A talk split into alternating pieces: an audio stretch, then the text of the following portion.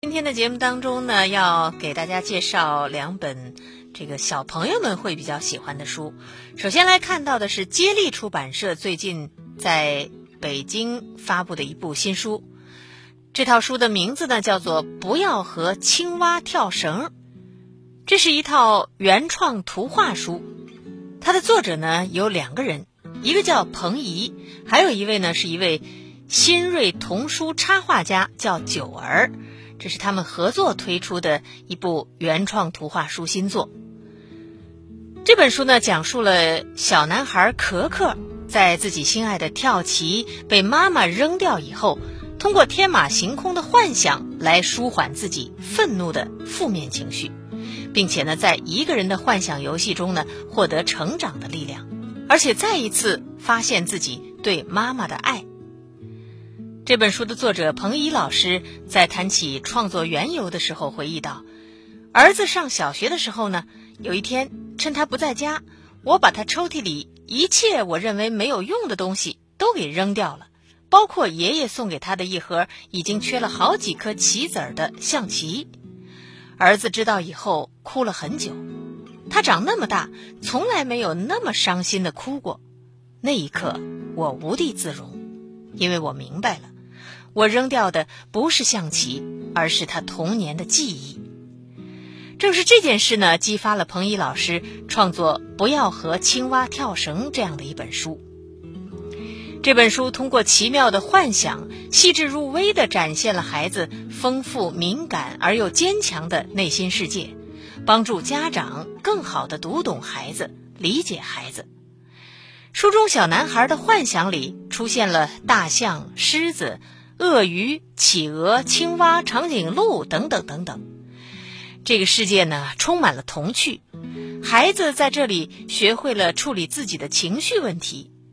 这本图画书幻想与现实是无缝对接，张扬孩子的想象世界，让孩子作为天性的幻想，成为积极面对生活与挑战的强大力量。所以这本书呢，不仅仅是可以给孩子们来阅读，而且呢，也希望家长朋友们可以好好的读一读。那么在八月一号的时候呢，在北京还有一个新书发布会，这是中国奇幻漫画作家吴淼携带他的新作《塔西里亚故事集八》与读者见面的一个活动。《塔西里亚故事集》呢，也是一套。这个气势磅礴的魔幻丛书，这套作品以其黑白剪影的画风，充满哲思的语言，有条不紊地架构着气势磅礴的魔幻世界塔西里亚。这本书中精心打磨的文字，充满了思辨和智慧，没有说教与灌输，更多的是提供一些思考人生、社会的思路。被读者称为“黑白分明的哲学物语”作品，以四个法师的成长为主线，穿插了巨龙、精灵、矮人等种族的生存、战斗、爱恋、思考，摒弃了虚幻无味的格斗厮杀，而以深邃的探索、思索见长。塔西里亚故事集的前七部作品呢，已经构建出日益丰满的塔西里亚世界。而《塔西里亚故事集八》依然保持了创作的高水准，与前七卷相比，《塔八》呢又从第七卷偏温情的风格呢回归了硬汉派的作风。作者吴淼在接受采访的时候说：“我更关心的是身处其中的人们如何成长、感受、经历、思考。因此，创作世界的主要线索并非是时间或者空间。”而是人性的转变和成长。随着生命的一次次的转折，历史进程和重大事件会逐渐的铺开。一般世界都会要有这个主要的矛盾冲突，但是塔西里亚世界里呢，是由无数的矛盾构成的，没有所谓主要的矛盾冲突，也没有主角的英雄。每一个人呢，都是别人的背景。但是每一个人又都有自己精彩的人生故事。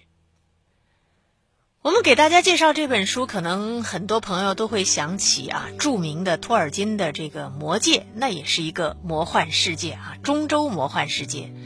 所以，可能有些朋友会说，这个《塔西里亚故事集》是不是这个模仿啊，甚至是抄袭那些这个欧美大家的作品？其实还真不是。这部作品呢，以他另类的黑白剪影风格，勾画出一个庞大的西方魔幻世界。而他的优秀呢，也引起了法国、德国等欧洲国家的瞩目。这套故事集呢，已经由台湾野人文化股份有限公司出版了它的中文繁体版，并且取得了很好的影响。而这套故事集系列的一到六册呢，也已经和欧洲最大的动漫集团法国达高出版集团达成了出版意向。第一部法语版即将在。二零一五年九月份出版上市，所以这也是中国的魔幻故事作品向这个国外进军的一个开始。好，接下来呢，我们就进入今天的长书短读环节，继续来听小强为您朗读《老家味道：舌尖上的乡愁》。读完一部长书，既辛苦又费眼。长书短读，六天了解一部书。长书短读。阳春三月，江南草场，杂花生树，群莺乱飞。骚人墨客笔下的江南景色，总是充满了浓浓的诗情画意。可我知道，再精致的文字也无法写尽江南的厚重与魅力，再轻熟的画笔也不可能描尽那满目的灵动与华美。而我的故乡苏州，这座有着千年历史的姑苏小城，凭借着一年四季变幻多姿的美景与美食，就这样秀丽妖娆地矗立在长江三角洲中部，宛若民国时期美丽丰饶的江南女子，多少人为她若痴若狂，心生向往。一曲苏州好风光，如苏城的旖旎春色萦绕在我心间。出门在外的我。时常怀念着这个姑苏小城，白墙灰瓦、小桥流水的精致婉约，而独属于这座小城的绵软悠长的家乡味道，更是令我魂牵梦萦。无论身在何处，都无法忘怀。就像雏鹰长大就要展翅高飞，翱翔在广阔的天地之间，人长大了，就算对家乡再留恋，总归也要四处闯荡。获得人生历练，时光的齿轮丝毫不敢懈怠的不停转动，不知不觉中，一个人在外闯荡已有些年头。每逢佳节倍思亲，只身在外，就如同漂泊无根的秋叶，思念着故乡至亲、小时的玩伴，还有那绵延不绝的故乡味道，令我魂牵梦萦，像是千里之外的我和故乡之间。难以割舍的一条红线。细细的苏式汤面，新鲜肥美的大闸蟹，暖人心脾的藏书羊肉，只是想想就让人口舌生津。似乎哪里的菜肴都比不上苏州的精致讲究。身在异乡的我，总是眼巴巴的望着、盼着假期尽快到来，能回乡和亲人团聚，同时。也能一饱口福，大快朵颐，让那熟悉的味道重新填满味蕾，那是一种无法言语的满足与喜悦。要问在苏州什么菜最受欢迎，答曰时令菜。的确，苏州人吃菜是注重时令的，在什么样的季节吃什么样的菜，这是苏州人的聪明，也得亏于大自然的恩赐。也正因如此，外地慕名而来的游客们，若想尝到最正宗、最地道的苏州美食，一定要算好时节，否则一旦错过，就只能再等到来年了。而身在外乡的游子，每到一定时节，便会想起家乡的一道道时令小菜，那熟悉的味道，仿佛还萦绕在唇齿之间，鲜美生香。有美食之味，又勾起浓浓的思乡之情，恨不得抛下身边所有的繁琐公事，踏上归家的列车，来一次说走就走的回乡之行。其中最让我难以忘怀的，就是各式各样的苏式糕团。苏式糕团可是全国闻名，基本上可以作为苏州在中国美食界的名片。苏式糕团的用料自然十分讲究，面料一定要选软糯甜香的糯米面儿，馅料口味甜重，既可以用各类果仁做馅儿，又可以用玫瑰、桂花来调香。苏式糕点种类繁多，其中著名的品种就有麻饼、巧果、松花饼。酥糖、定胜糕、乌米糕、八珍糕等等，其中我最喜欢吃的是一道特别具有时令特色的糕团——青团。仔细追溯起来，这青团属于汉族传统节日的食品。吃青团主要流行于江南一带的清明节、寒食节等节日。顾名思义，青团就是一种用草头汁儿做成的绿色糕团。每年寒食节临近，江南的家家户户都会忙活着采摘艾草做青团。只因寒食节那天，为了纪念古时候割肉奉君的忠臣介子推，人们便不生火做饭，只吃冷食，所以要提前做好无需加热的食品。青团就是其中之一。以前外婆家里的青团子也都是自己做的。每年寒食节临近，外公外婆就忙活着采艾草做青团。外婆通常会从离家不远的小山坡上采来新鲜的艾草，摘取嫩茎和叶，煮沸后和糯米一起蒸。待香味四溢时蒸熟了，端起蒸笼倒入石臼中，拿起大石杵捏倒。外婆没有这么大力气，所以这体力活一般都是外公来做。一开始先要用小力气捏，把艾草和粉粘在一起。捏完之后，外公便拿石杵一下一下的用力捣面团，外婆则在一边趁着间隙翻着面团。最后，面团变得黏滑，没有颗粒感了，就可以拎起来放到盆子里。这时候要赶紧趁热打铁，把这个半成品拉出来一小团，捏个窝，包入做好的豆沙馅儿，滚成一个圆滚滚的团子。一个又香又滑又糯的青团子就新鲜出炉了。制作好的青团口感细腻绵软，清香甘甜，带有一股特殊的艾草香气，绝对是记忆当中难忘的甜蜜滋味。制作好的青团可以保存两三天，如果不及时吃的话，就给每个小青团包上保鲜膜保鲜，吃时口感依然很好。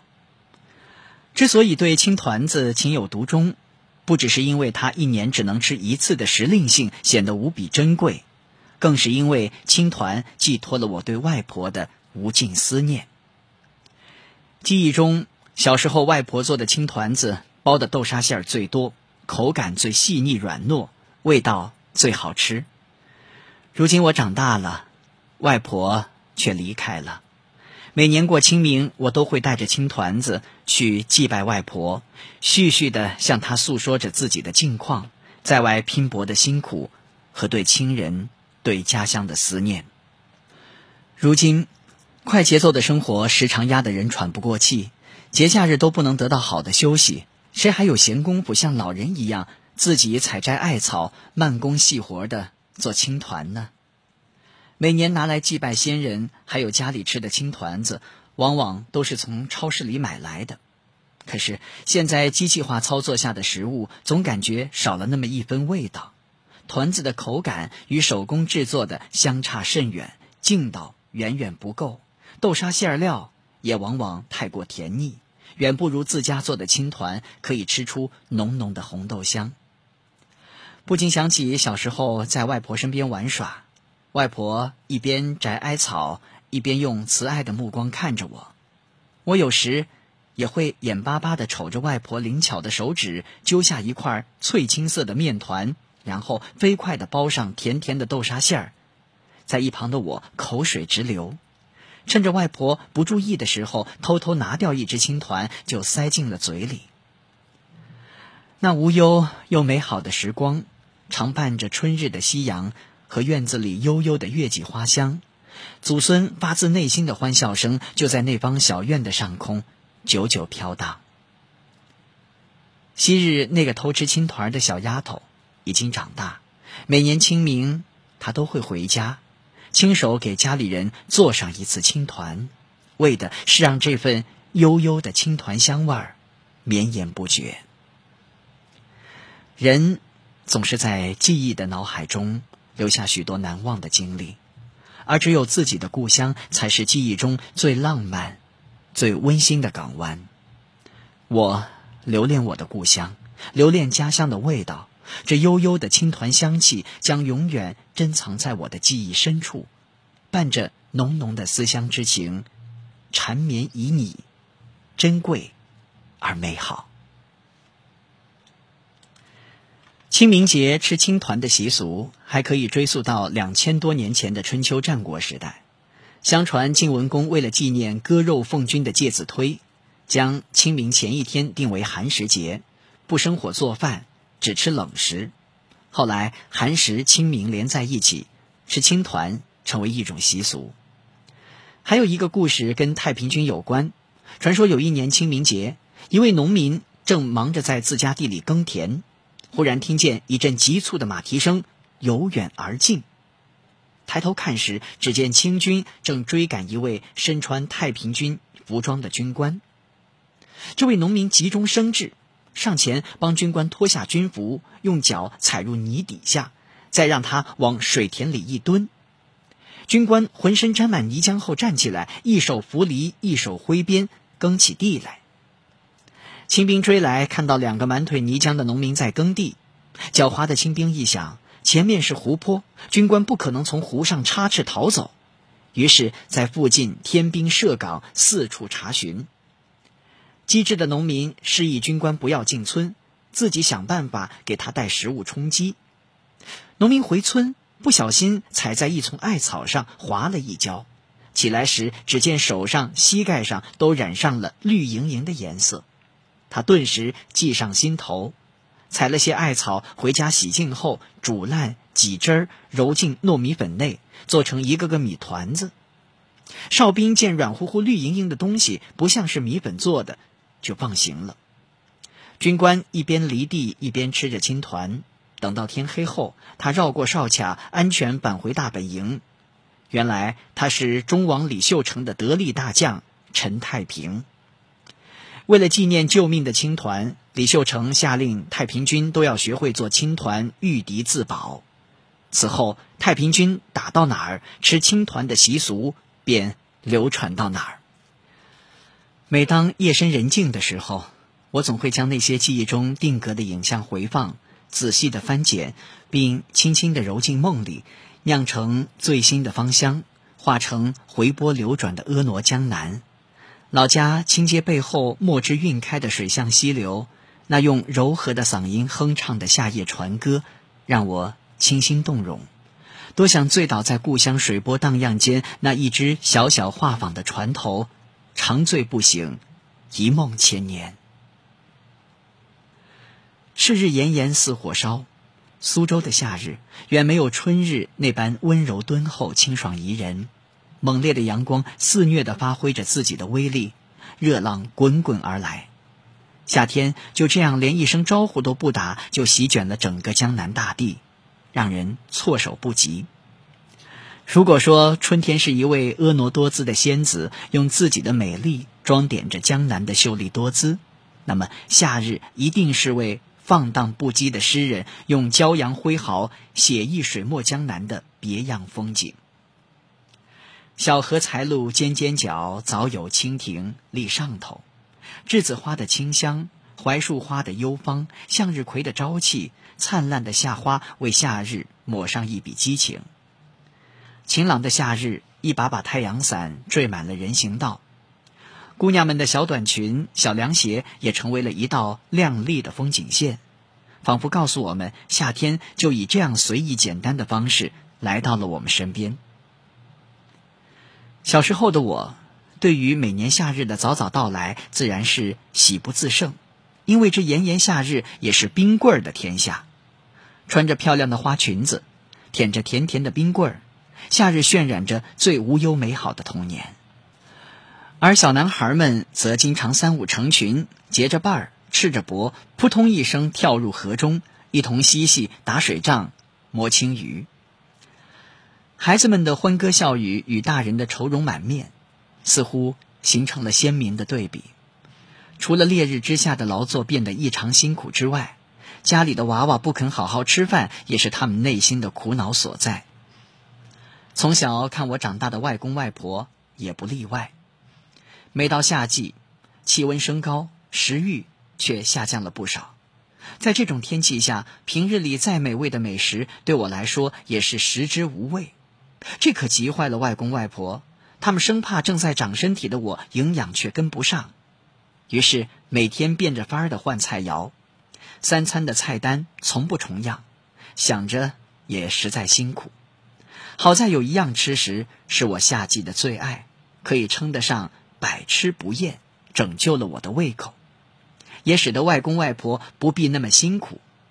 它就是只有在夏天的苏州才能吃上的。苏式焖肉面，头顶着如火骄阳、被烈日摧残的生无可恋之时，来一碗味鲜汤浓的焖肉面，不得不说是人生的一大惬意之事。